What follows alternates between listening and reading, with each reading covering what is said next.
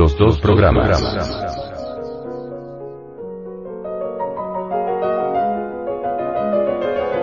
El abismo. Por el venerable maestro. Samael Aumeón.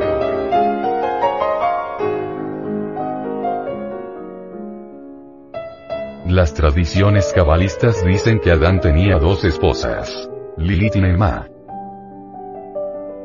Lilith es la madre de los abortos, homosexualismos, y en general, de toda clase de crímenes contra natura. Naima es la madre de la belleza maligna, de la pasión y del adulterio. El abismo se divide en dos grandes regiones las esferas de Lilith y de Nema.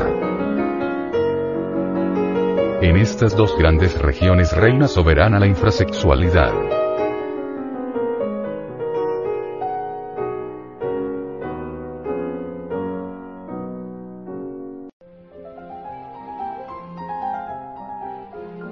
Esfera de Lilith.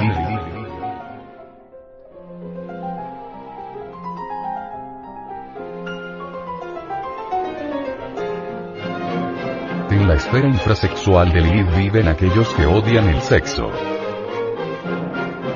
Monjes, anacoretas, predicadores de sectas tipo pseudo-esotérico, pseudo-yoguines que aborrecen el sexo, monjas, etc. etc. Todas estas gentes infrasexuales, por el hecho mismo de ser infrasexuales, suelen ser afines con gentes de sexo intermedio. Así no es difícil hallar el homosexualismo metido en muchos conventos, religiones, sectas y escuelas de tipo pseudo-esotérico. Los infrasexuales se consideran a sí mismos como gente de tipo inmensamente superior a las personas de sexo normal. Ellos miran con desprecio a las personas de sexo normal considerándolas inferiores. Todos los tabúes y restricciones, todos los prejuicios que actualmente condicionan la vida de las personas de sexo normal, fueron firmemente establecidos por los infrasexuales. Conocimos el caso de un viejo anacoreta que predicaba cierta doctrina de tipo pseudo-ocultista. Todos reverenciaban a aquel hombre considerándolo santo. Aparentemente era un maestro, y las gentes lo veneraban. Al fin una pobre mujer descubrió todo, cuando éste le propuso una unión sexual contra natura, disque para iniciarla. Realmente este anacoreta era un infrasexual. Sin embargo, disque había hecho voto de castidad. Aquel hombre odiaba mortalmente el arcano A. Z. F la magia sexual, y la consideraba peligrosa, empero no tenía inconveniente alguno en proponerle a sus devotas uniones extravaginales porque realmente era un infrasexual. ¿Quién podría dudar de este hombre? Aparentemente era un santo. Así creía la gente. Sus secuaces le consideraban maestro. Odiaba el sexo. Sí, lo odiaba mortalmente. Esa es la característica de los degenerados infrasexuales. Lo más grave de todo es que ellos se autoconsideran superiores a las personas de sexo normal. Se sienten super trascendidos, y llegan a seducir a las personas de sexo normal y las convierten en sus secuaces. En nuestra misión de divulgación esotérica gnóstica, hemos tenido oportunidad de estudiar a los infrasexuales. A menudo los oímos diciendo frases como las siguientes. Vosotros los gnósticos sois egoístas porque a todas horas estáis pensando únicamente en vuestro kundalini y en la magia sexual. Sois unos fanáticos del sexo. La magia sexual es puramente animal. El sexo es algo muy grosero. Yo soy espiritualista y aborrezco todo lo que sea materialista y grosero. El sexo es inmundo. Existen muchos caminos para llegar a Dios. Yo vivo únicamente para Dios y no me interesan esas porquerías del sexo. Yo sigo la castidad y aborrezco el sexo, etcétera, etcétera. Este es precisamente el lenguaje de los infrasexuales. Siempre autosuficientes. Siempre con el orgullo de sentirse superiores a las personas de sexo normal. Una mujer infrasexual que odiaba al marido nos dijo, yo magia sexual solo la practicaría con mi gurú. Esta frase la dijo en presencia de su marido. Aquella mujer no tenía relación sexual con el marido disque porque odiaba el sexo. Sin embargo aceptó practicar magia sexual pero únicamente con su gurú. Ella tenía afinidad con el gurú porque este era también infrasexual. Este es el santo ya citado en este capítulo. Aquel que gozaba proponiendo a las devotas uniones sexuales contra natura. Conocimos el caso de un archierofante que odiaba a las mujeres y a menudo decía frases como esta. Yo a las mujeres les doy con los pies. Predicaba una doctrina y sus secuaces le adoraban como a un dios. Vivía siempre rodeado de adolescentes, y así pasaba el tiempo hasta que la policía descubrió todo. Era un invertido, un homosexual corruptor de menores. Sin embargo, él tenía el orgullo de todos los infrasexuales. El orgullo de sentirse supertrascendido, inefable, divino. La esfera de Lilith es la esfera de la gran energía. Estas gentes ya no tienen posibilidad de redención porque odian al Espíritu Santo toda clase de pecados serán perdonados menos el pecado contra el Espíritu Santo. La energía sexual es una emanación de la Madre Divina. Aquel que renuncia a la Madre Cósmica, aquel que odia a la Madre Divina, aquel que profana la energía de la Madre Divina se hundirá en el abismo para siempre. Allí tendrán que pasar por la muerte segunda.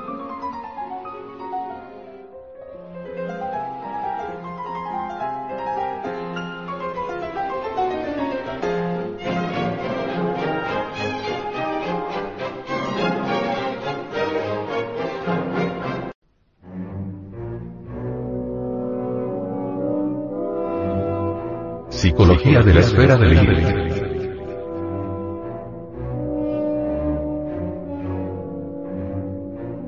La esfera de Lilith se distingue por su crueldad.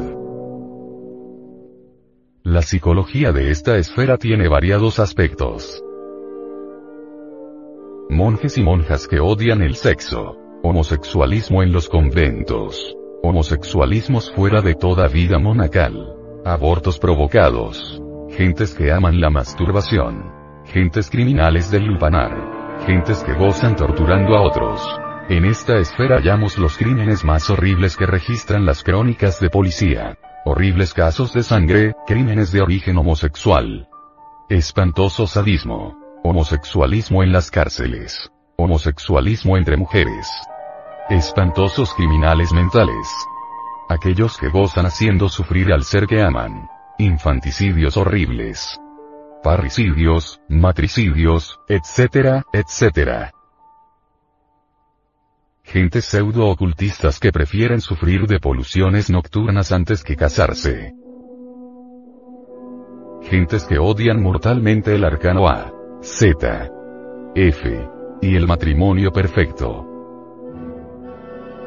Gentes que creen llegar a Dios odiando el sexo gentes anacoretas que aborrecen el sexo, y que lo consideran como vulgar y grosero.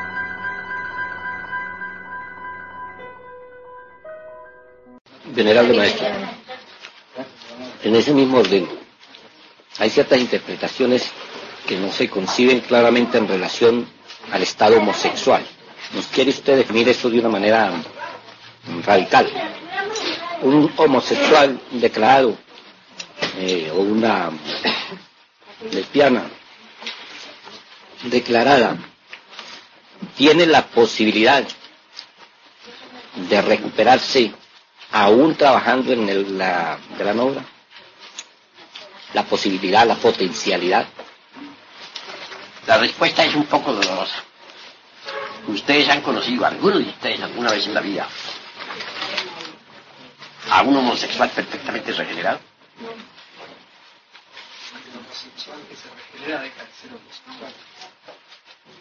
¿Tú has conocido a algún homosexual que en la vida haya dejado de ser homosexual? ¿De verdad en un ciento por ciento? No lo hay. Porque es una semilla degenerada. Está podrida. No se le puede, no se puede hacer de nuevo porque está podrida. Si hay semillas vegetales degeneradas que no germinan, aunque se siembren en muy buena tierra y en las mejores condiciones, no germinan porque están degeneradas.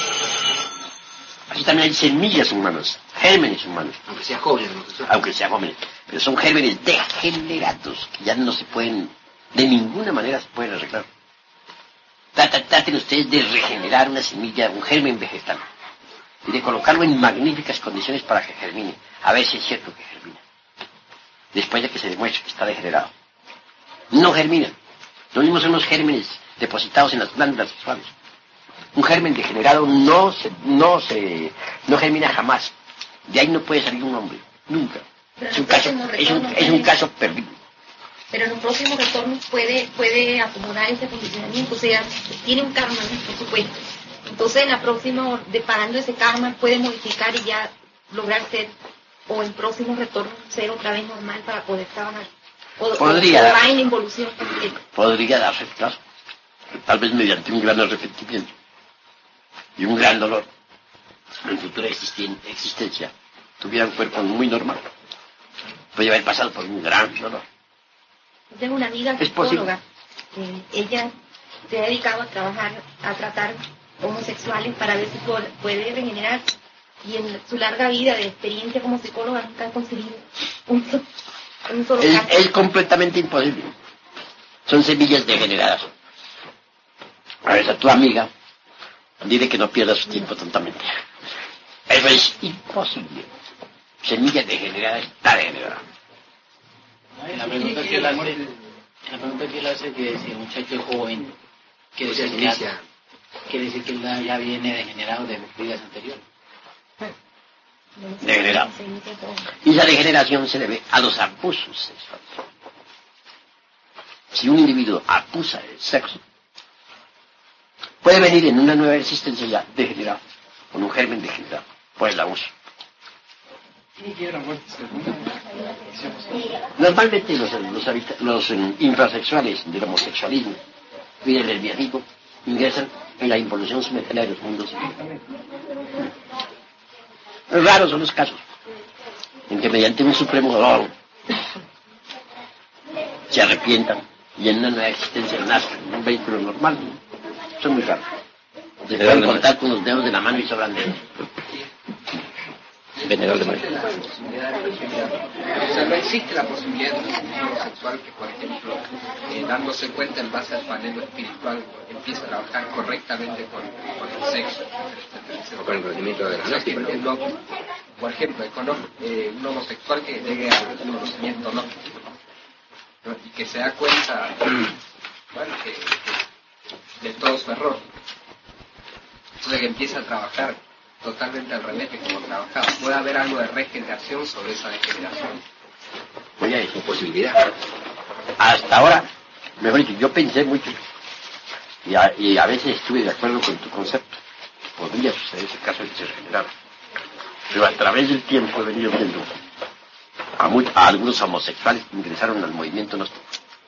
Nunca se regeneraron. Jamás. Ni aun con el conocimiento. Hubo un homosexual se arrepintió en pleno templo. Que juró que firmó y hasta juró con sangre no volver a ser homosexual. No cumplió su juramento. Y aún estando dentro de la gnosis. Y se le dijo que tomara mujer para que se regenerara. Nunca la tomó. Y, en la, y ya debe estar a estas horas de la vida ya un hombre viejo, continúa siendo homosexual. Manera que está visto hasta la saciedad que no se regenera.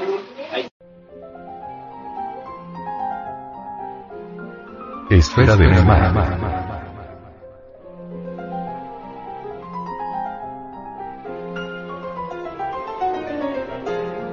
La esfera de Nema seduce con el encanto de su belleza maligna.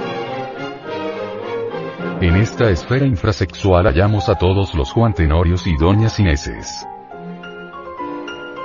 En esta esfera se desenvuelve el mundo de la prostitución. Los infrasexuales de Nema se sienten muy hombres. En esta esfera viven aquellos que tienen muchas mujeres.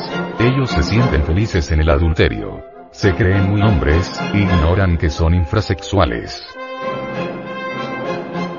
En la esfera de Nema hallamos también millones de prostitutas. Esas pobres mujeres son víctimas del encanto fatal de Nema. En la esfera de Nema hallamos elegantes señoras de alta posición social. Esas gentes son felices en el adulterio. Ese es su mundo. En la región infrasexual de Nema encontramos dulzura que conmueve el alma. Virginidades que seducen con el encanto de sus ternuras. Mujeres bellísimas que seducen. Hombres que abandonan sus hogares hechizados por el encanto de esas beldades preciosísimas. Embelezos indescriptibles. Pasiones incontenibles. Salones preciosísimos, elegantes cabarets, lechos mullidos, bailes deliciosos, orquestas del abismo, palabras de romance que no se pueden olvidar, etcétera, etcétera. Los infrasexuales de Naima a veces aceptan el arcano A, Z, F, la magia sexual, pero fracasan porque no logran evitar la eyaculación del semen. Casi siempre se retiran del matrimonio perfecto hablando horrores contra este. Los hemos escuchado diciendo, yo practiqué magia sexual y a veces logré sostenerme sin derramar el semen. Era yo un animal gozando de las deliciosas pasiones del sexo. Después de retirarse del sendero del filo de la navaja representado por la médula espinal, buscan refugio en alguna seductora doctrina de Nema, y si tienen la suerte de no caer en la esfera de Lilith, entonces continúan eyaculando el licor seminal. Ese es su mundo infrasexual.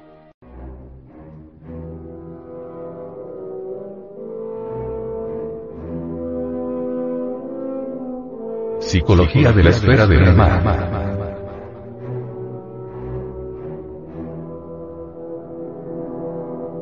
Los habitantes infrasexuales de la esfera de Nema son delicadísimos. Ellos son los que dicen frases como estas. La ofensa se lava con sangre. Mate por honor de hombre. Mi honor desairado. Soy un marido ofendido, etc. El tipo de Nema es el de aquel que se juega la vida por cualquier dama. El tipo pasional, amante del lujo, esclavo de los prejuicios sociales, amigo de borracheras, banquetes, fiestas, modas elegantísimas, etcétera, etcétera. Esta gente considera el matrimonio perfecto como algo imposible, y cuando lo aceptan, duran muy poco en esta senda porque fracasan. Este tipo de gentes gozan bestialmente en el sexo. Cuando este tipo de gentes aceptan el arcano A, Z, F, lo utilizan para gozar la lujuria, y tan pronto encuentran alguna seductora doctrina que les brinde refugio, entonces se retiran del matrimonio perfecto.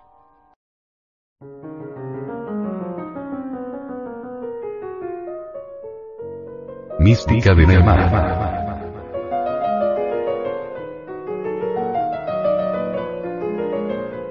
Algunas veces encontramos tipos místicos en la esfera infrasexual de Nema.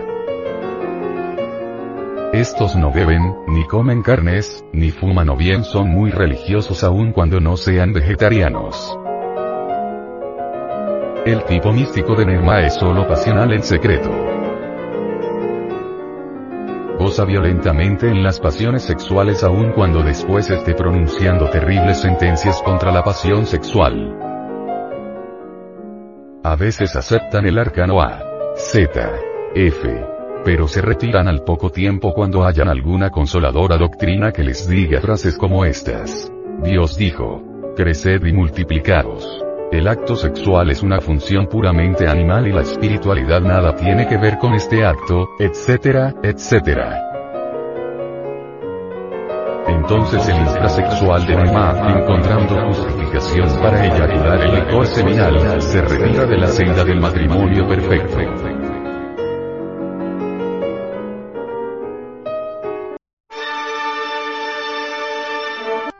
Biblioteca no, Libro. Si hay infierno, si hay diablo, si hay karma. Autor. Samael Aumeor. Kalki Avatara de la nueva era de Acuario. Capítulo 11. Séptimo círculo dantesco. Esfera sumergida de Saturno. Amigos, reunidos otra vez aquí, hemos de platicar profundamente en relación con la esfera sumergida de Saturno. Ciertamente no estamos hablando sobre condenación eterna o castigos sin fin. Incuestionablemente, la condenación eterna en sí misma, no existe, y todo castigo, por grave que éste sea, ha de tener un límite, más allá del cual reine la felicidad. Diferimos pues en relación con la ortodoxia clerical en este sentido, radicalmente. Indubitablemente, los procesos involutivos de la vida, realizados entre las entrañas de la Tierra en las infradimensiones sumergidas bajo la corteza geológica de nuestro mundo, concluyen con la muerte segunda, después de la cual, libertada la esencia, restaurada la prístina pureza del material psíquico, han de reiniciarse inevitablemente nuevos procesos de tipo completamente evolutivo. Resulta pues, palmaría y evidente, nuestra oposición al dogma de una condenación absolutamente eterna. Surge, a simple vista, nuestro modo de comprender la expiación de culpas. Jamás podríamos concebir que alguna cuenta expiatoria, por grave que ésta fuese, no llegase por último a un final. Es claro que la justicia divina jamás fallaría. Toda culpa, por grave que ésta sea, tiene su equivalente matemático exacto expiatorio. No es posible pagar más de lo que se debe, y si la divinidad cobrase más de lo debido, obviamente no sería justa. Empecé así nuestra plática de hoy, mis queridos amigos, en forma de preámbulo, antes de entrar en la esfera sumergida de Saturno, con el propósito ineludible de que vosotros comprendáis nuestro punto de vista esotérico ocultista, opuesto radicalmente a todo dogmatismo sectárico. Vamos pues, ahora, a ahondar un poco más en esta cuestión de las esferas sumergidas. En nuestra pasada plática estudiamos detenidamente el sexto círculo dantesco, y hoy conviene que penetremos osadamente en el séptimo de Saturno. Si leemos cuidadosamente la Divina Comedia del Dante, encontraremos a tal región convertida en un océano de sangre y fuego. Permítasenos la libertad de decir que este punto de vista es completamente alegórico o simbólico. Se quiere significar el hecho concreto y definitivo de que en la redicha región saturnina, prevalece en forma definitiva cierto color rojizo, sanguinolento, que caracteriza marcadamente la pasión animal violenta. Cuando hablamos de colores, debemos saber que por encima del espectro solar, en las dimensiones superiores de la naturaleza y del cosmos, resplandece toda la gama del ultravioleta y que por debajo del espectro solar, brilla fatalmente la gama del infrarrojo. Esto último es característico de las infradimensiones de la naturaleza, bajo la corteza geológica de nuestro mundo. Así pues, aquel color rojo pasionario, sanguinolento, de la sumergida región saturnina, no podría ser exhibido en nuestro mundo tridimensional de Euclides. Tal color encuentra su opuesto en otro similar de la gama del ultravioleta, sobre la citada región tridimensional. Resulta interesante saber que todo aquel que ingresa al séptimo círculo dantesco, lleva en su aura radiante el redicho color sangre abominable, que lo hace ciertamente afín con esa zona sumergida de nuestro planeta Tierra.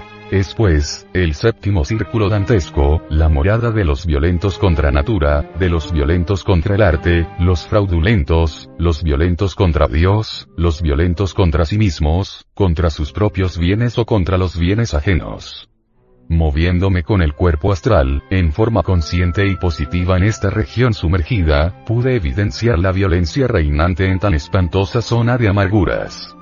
Todavía recuerdo a dos demonios muy notables, a los cuales me acerqué diplomáticamente, con el propósito de no herir susceptibilidades y provocar reacciones psicológicas innecesarias se pronunciaron estos contra el Cristo cósmico. Le negaron enfáticamente, sintiéndose perversamente satisfechos de su miserable condición satánica. Por doquiera reinaba la violencia. Entre el ambiente sangriento sumergido, veíanse aquí, allá y acullá, destrozos innecesarios, golpes espantosos contra las cosas, contra las personas, contra todo. Sentí como si la influencia saturnina con sus fuerzas definitivamente centrífugas se propusiera en esta región desintegrar todo, reducir a polvareda cósmica personas, muebles, puertas, etcétera, etcétera, etcétera. Mucho me asombré al encontrar ahí a una criatura muy respetable, cuyos ojos todavía hieren la suave luz del día. Tratábase de un médico muy famoso, un verdadero samaritano que en vida solo se ha propuesto curar a los enfermos con verdadero amor y sin explotación alguna. Causaría asombro esto que estoy diciendo. Muchos podrían objetar diciéndome, ¿cómo es posible que siendo uno bueno vaya a dar a la región de los malos? También podríase argumentar sobre la cuestión esta de la vida y de la muerte. Aquel buen señor de Marras, obviamente, aún vive, todavía alienta bajo el sol.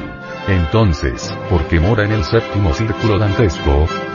Es necesario dar respuesta a tales enigmas, aclarar, indagar con precisión, inquirir, investigar.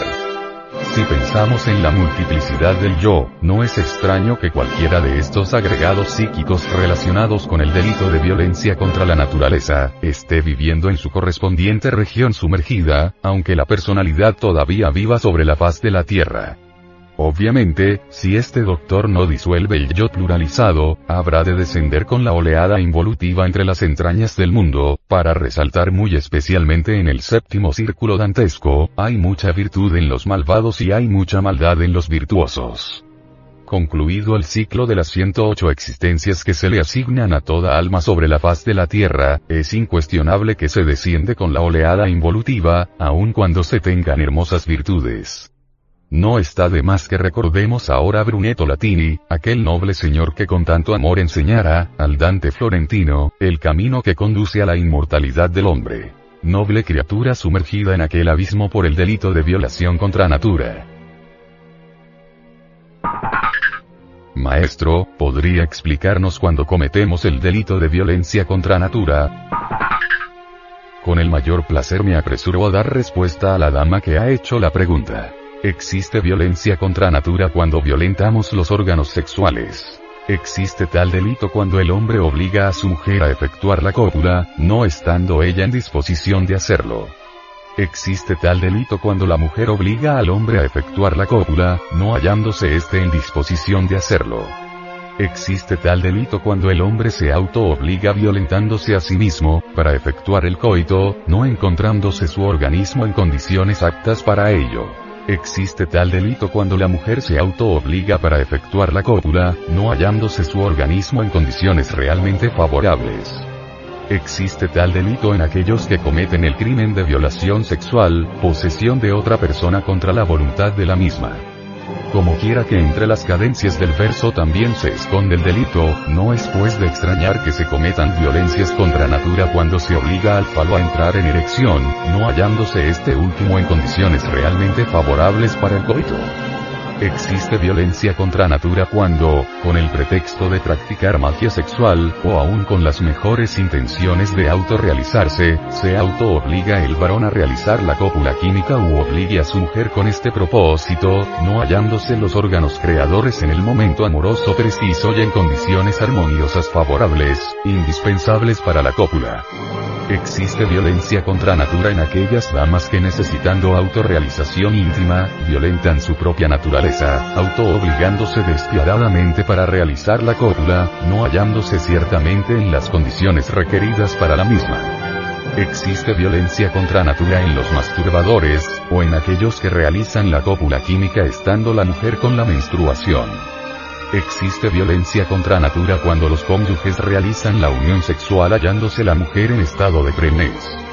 Existe violencia contra natura cuando se practica el batrol y mudra de tipo fuerte, varias veces al día o en la noche, no hallándose los órganos sexuales en condiciones realmente favorables y armoniosas. Existe violencia contra natura cuando se practica magia sexual dos veces seguidas, violando las leyes de la pausa magnética creadora. Maestro, en el caso de que el cónyuge no tenga la potencialidad cabal y esté practicando magia sexual, se está violentando así también la naturaleza. Con el mayor gusto me apresuro a dar respuesta al caballero que hace la pregunta. Sucede que órgano que no se usa se atrofia. Si alguien, si cualquier varón permaneciese abstemio en forma radical y absoluta, es ostensible que se perjudicaría a sí mismo, porque se tornaría impotente. Obviamente, si tal varón quisiese curarse de tan nefasto mal, bien podría lograrlo practicando magia sexual. conexión del falo y del útero sin eyacular el semen. Es claro que en principio tal conexión resultaría casi imposible, debido precisamente a la falta de erección del falo. Sin embargo, al tratar de hacerlo, acercando el falo al útero con mutuo intercambio de caricias, no existe violación contra natura, sino terapéutica médica erótica, indispensable para realizar tal curación. En principio esta clase de pacientes pueden usar algún tratamiento médico clínico, basados en los consejos del doctor, con el propósito precisamente de lograr las primeras conexiones sexuales. Es ostensible que si la pareja se retira antes del orgasmo para evitar la eyaculación del semen, este último se reabsorbe en el organismo fortificando extraordinariamente el sistema sexual, cuyo resultado viene a ser exactamente la curación. En todo este proceso, repito, no hay violación contra natura.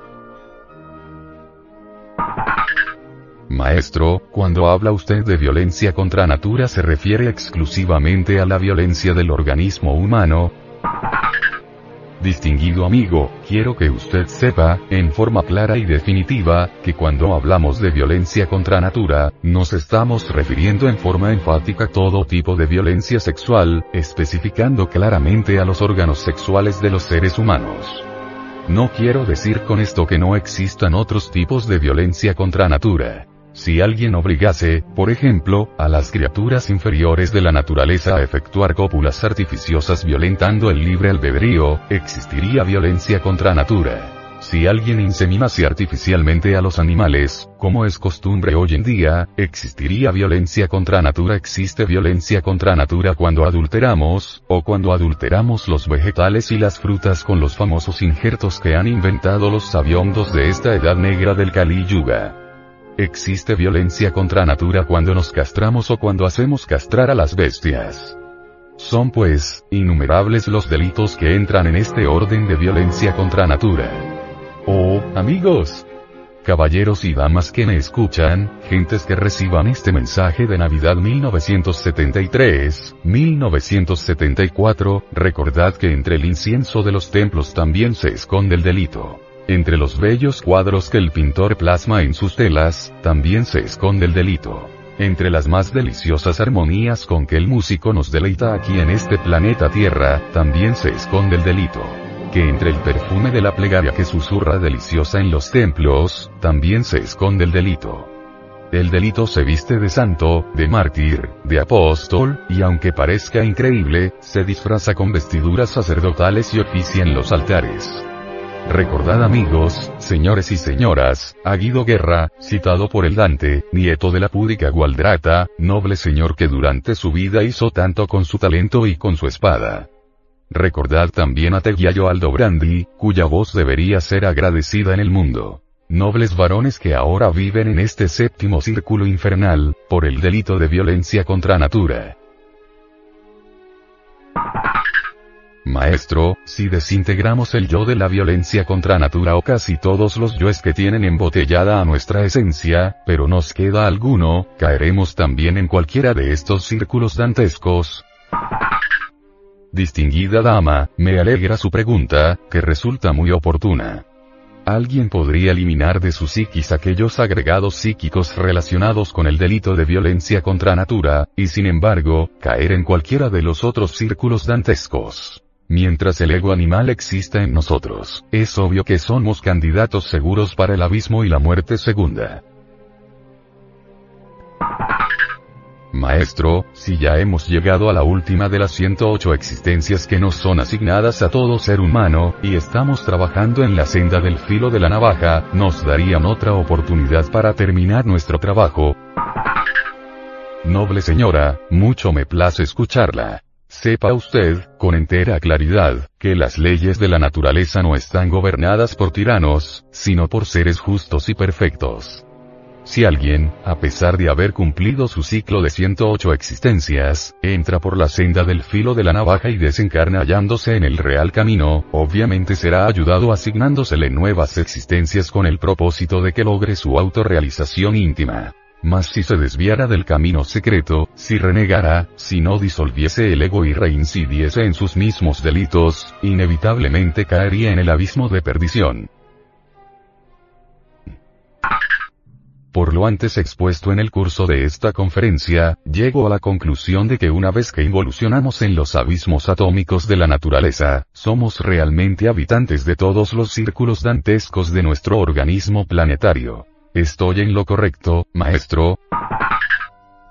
Quiero decir al señor que hace la pregunta, que ciertamente está en lo justo. Cuando alguien ingresa en la involución sumergida de la naturaleza, desciende en el tiempo, lentamente, de círculo en círculo, resaltando muy especialmente en aquella zona donde específicamente se encuentre su peor delito. Maestro, ¿qué nos dice usted de los homosexuales y lesbianas? Estos cometen violencia contra natura. Distinguido señor, su pregunta me parece bastante interesante. Es urgente comprender que homosexuales y lesbianas se sumergen inevitablemente en el séptimo círculo dantesco de Saturno, precisamente por el delito de violencia contra natura. Quiero que ustedes comprendan que esta clase de degenerados, enemigos del tercer logos, son realmente casos perdidos, semillas que no germinan. Maestro, las lesbianas y los homosexuales vienen así por ley kármica, o tiene alguna relación el engendro de esos hijos como hereditarios. ¿Cuál de los dos factores impera? Escucho la pregunta que hace un misionero gnóstico internacional, aquí en la sede patriarcal del movimiento gnóstico en la Ciudad de México. Señores, señoras. Conviene saber que aquellos humanoides que en vidas anteriores se precipitaron violentamente por el camino de la degeneración sexual, obviamente involucionando de existencia en existencia, devienen por último como homosexuales o lesbianas antes de entrar en los mundos infiernos. Es pues, el lesbianismo y el homosexualismo el resultado de la degeneración en vidas precedentes, consecuencia kármica fatal. Eso es todo. Maestro, si una lesbiana o un homosexual lograra por un momento tener conocimiento de su castigo, por el karma de su degeneración, y pidiera a la ley una ayuda, ésta podría concederle la gracia de volver a su estado normal, o no tiene la suficiente fuerza para pedir este beneficio. Señores, señoras, existe un proverbio que dice, a Dios rogando y con el mazo dando. La misericordia divina está al lado de la justicia, pero obras son amores y no buenas razones. Si cualquiera de esos degenerados del infrasexo se arrepintiera de verdad, que lo demuestre con hechos concretos, claros y definitivos. Que se case de inmediato con una persona del sexo opuesto, y que de verdad se meta por el camino de la auténtica y legítima regeneración sexual. Que este tipo de delincuentes clame, ore y suplique es correcto pero que haga, que demuestre con hechos su arrepentimiento. Solo así es posible la salvación para esta clase de criaturas. Sin embargo, es muy difícil que homosexuales y lesbianas tengan ya ánimo, anhelo verdadero de superación. Indubitablemente, se trata de gentes completamente degeneradas, en las cuales ya no trabajan ciertas áreas del cerebro, semillas podridas, donde es casi imposible encontrar un anhelo de regeneración. Algunos sujetos de esta clase han hecho de su delito una mística disfrazada con ropaje de santidad. Estos últimos exponentes de la podredumbre humana, son todavía peores y más peligrosos. No debemos pues forjarnos ilusiones sobre esas personas. Son casos perdidos, abortos de la naturaleza, fracasos rotundos. Maestro, según eso, quienes rechazan el sexo opuesto tienen perdida toda esperanza de realización, o queda alguna puerta abierta. Distinguido amigo, escuche. El infrasexualismo está simbolizado en la cábala antigua por las dos mujeres de Adán, Lilith y Nema. Lilith en sí misma, alegoriza francamente lo más monstruoso de la degeneración sexual. En la esfera de Lilith hallamos a muchos ermitaños, anacoretas, monjes y monjas enclaustradas que odian mortalmente el sexo. También hallamos en la citada esfera, a todas aquellas mujeres que toman abortivos y que asesinan a sus criaturas recién nacidas, verdaderas hienas de la perversidad. Otro aspecto de la esfera de Lilith corresponde a los pederastas, homosexuales y lesbianas. Incuestionablemente, tanto los que rechazan el sexo violentamente como los que abusan de él cayendo en el homosexualismo y en el lesbianismo, son casos perdidos, criaturas terriblemente malignas. Para esta clase de gentes todas las puertas están cerradas, menos una. La del arrepentimiento. La esfera de Nelma está representada por otro tipo de violentos contra natura. Los formicarios irredentos, los formicarios de la abominación, etc. Personas que se hallan muy bien definidas en el tipo Don Juan Tenorio o Casanova, y hasta el tipo Diablo, que es lo peor de lo peor.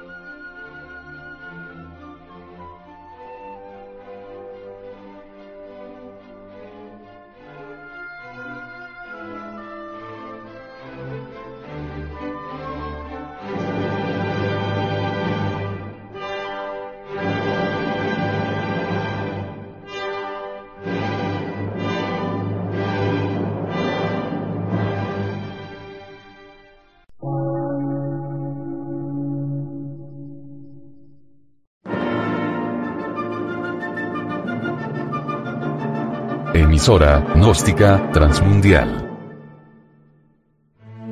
Por una nueva civilización y una nueva cultura, sobre la faz de la Tierra.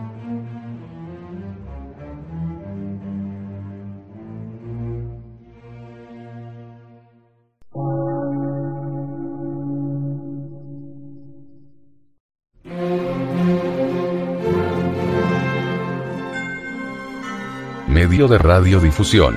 Científico, artístico, místico y filosófico. De la Asociación Colombiana de Centros de Estudios Gnósticos, Antropológicos, Psicológicos y Culturales. A. C.